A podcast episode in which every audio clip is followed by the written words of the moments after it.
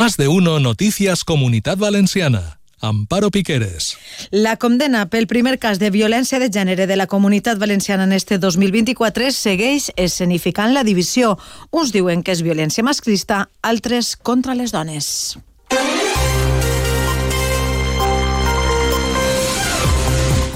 Bona vesprada. En fi, el que està clar és que Rocío ha mort a gabinetades presumptament de la seva parella, a qui no va voler denunciar a pesar de que tenia antecedents per maltractament. Avui dijous continuen les protestes dels agricultors que es contem amb detall. Al control tècnic està Isaac Sancho. Comencem.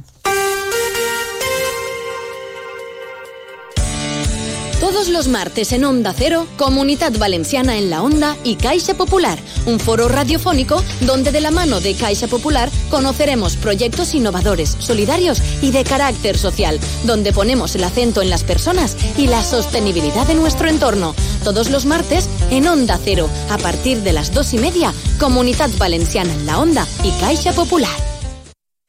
Com dèiem, les institucions valencianes i la delegació del govern han celebrat avui concentracions i minuts de silenci davant del primer cas de violència de gènere de la comunitat valenciana en este 2024.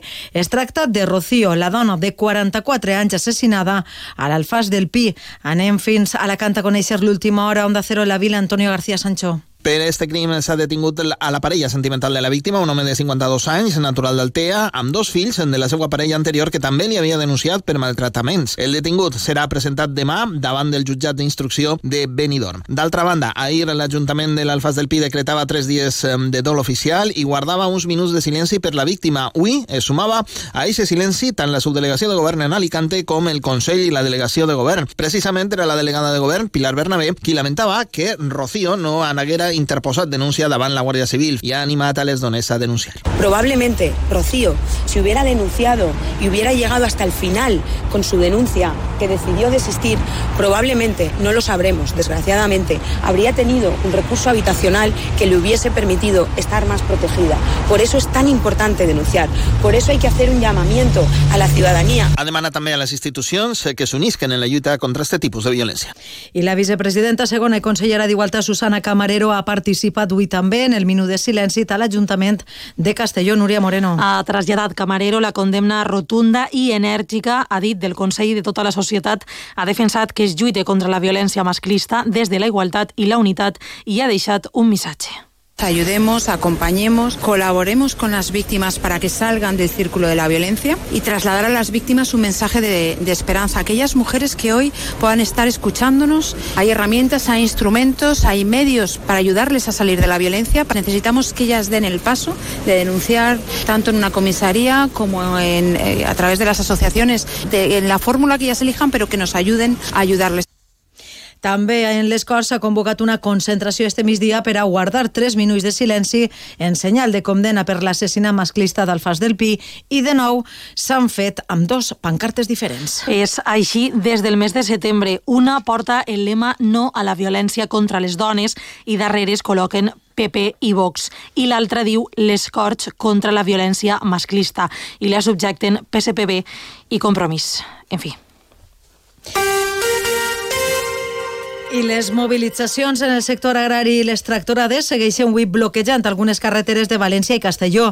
La delegació del govern ha confirmat que s'han imposat entre denúncies de trànsit i seguretat ciutadana centenars de multes entre els participants. A més, aquest dimecres va haver un detingut en el tall que es produïa a la A3, una via que de nou avui dijous ha sigut bloquejada pels agricultors junt a altres com la Nacional 3 a l'altura de Sant Antonio i Utiel. La delegada del govern, Pilar Bernabé, ha reiterat que en el cas de la A3 hi havia un carril obert, però s'ha procedit al seu tancament de manera puntual per seguretat. y por seguridad de todas las personas que están en la, en la A3, tanto de las eh, personas que se están manifestando como de las fuerzas y cuerpos de seguridad del Estado, no podemos mantener ese carril abierto porque hay muchas personas en, eh, en la vía a pie.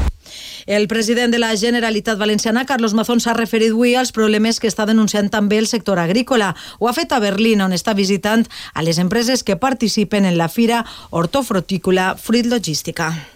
Son momentos difíciles para el campo y tenemos que lanzar mensajes. En el corto plazo, en el inmediato, poner en marcha ya el fondo de reserva de crisis de la PAC para compensar. Desde los gobiernos eh, autonómicos, la propia Generalitat, ayudando en los costes con los seguros agrarios. Y ya, stop a los recortes del trasvase. En Castellón empiezan a haber problemas de agua. En Valencia tenemos el problema del pantano de Alarcón. En eh, Alicante tenemos el problema del Tajo Segura, que necesitamos que se pare la política en el agua.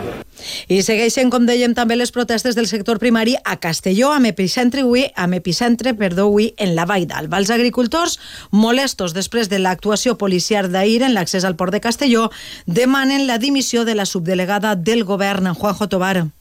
Una concentració independent d'unes desenes de tractors ha pres avui la CV15 a l'altura de Vaidalba, provocant talls a primeres hores del matí i retencions durant tota la jornada. Avui, a més, la delegada del govern en la comunitat valenciana, Pilar Bernabé, s'ha pronunciat després de la polèmica actuació policial d'este dimecres en el port de Castelló, on la policia va retirar a diversos manifestants, entre ells el portaveu de la Unió Llauradora i Ramadera, Carles Peris. Segons Bernabé, no va haver-hi cap mena de càrrega. Lo que se hizo fue eh, sacar a las personas eh, que no querían salir de la vía y que estaban bloqueando el acceso. Y se sacó en brazos y como bien saben y, y hemos visto en todas las eh, imágenes, no hubo ningún tipo de carga. Mentre el sector molest demana la destitució de la subdelegada del govern a Castelló, Antònia García Baix, qui asseguren els agricultors no va permetre l'entrada de tractors al port de Castelló i va ordenar finalitzar la protesta abans del que es preveia. També el Partit Popular ha reclamat avui la destitució de la subdelegada del govern a Castelló per esta actuació policial en protestat dels agricultors, Núria. Ho ha avançat el síndic popular Miguel Barrachina abans del ple que s'està celebrant en les Corts. Considera que se'ls va tractar com a delinqüents, ha dit. Hubo una acción desproporcionada y antes del tiempo que tenían para finalizar su protesta se produjo una actuación injustificada contra los agricultores valencianos. Nuestra consideración, afecto y cariño a Carles Peris, a la Unió Llaura Ors els socialistes valencians consideren que la subdelegada va actuar de manera adequada i que ho hauran de valorar els tècnics, però estan convençuts que si hi haguera hagut una actuació desproporcionada no va ser per una ordre directa de la subdelegada. En compromís avancen que registraran una pregunta en el Congrés perquè el govern doni explicacions. Joan Valdovís, el síndic. Ens sembla una torpesa absolutament inexplicable davant d'una protesta que estava eh, convocada en temps i forma i que, eh, segons ens informen des de la pro eh, pròpia Unió de Llauradors, una protesta que haurà pogut acabar absolutament pacífica.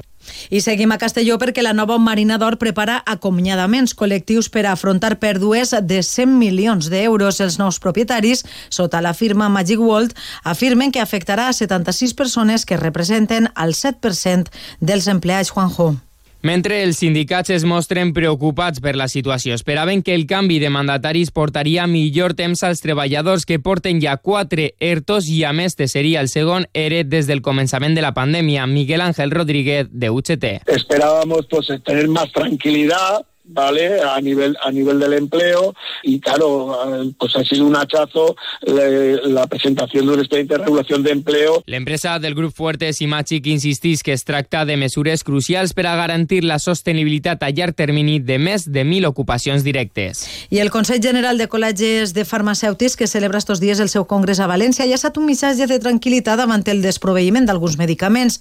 Ha sigut el cas en els últims mesos amb aquells que estan destinats a les persones diabètiques Amparo Sánchez. El Consell General reconeix que davant l'alta demanda els laboratoris s'han vist desbordats a l'hora de la seva fabricació, però reitera que la prioritat són els pacients diabètics. Malgrat aquesta situació, el vicepresident del Consell, Juan Pedro Rísquez, reitera que hi ha alternatives existe también en una forma de comprimidos orales y ahora mismo no hay problemas de, de suministro de esa semaglutida. Puede haber intercambio o, o, bien de forma farmacéutica o de presentaciones o cualquier otra solución que, que está al alcance nuestro o del médico para que el paciente no vea interrumpido en todo caso y el tratamiento que tenga lo pueda llevar a cabo. En 2023 es van incrementar en un 30% les incidències en el subministrament de medicaments. I que I Caixa Popular ha incrementat en un 42% els seus beneficis bruts en 2023 fins a aconseguir els 30,5 milions d'euros impulsat per la política monetària de pujades de tipus d'interès. En quant a l'oratge per esta vesprada, augmenta la nuvolositat a la comunitat valenciana i no es descarten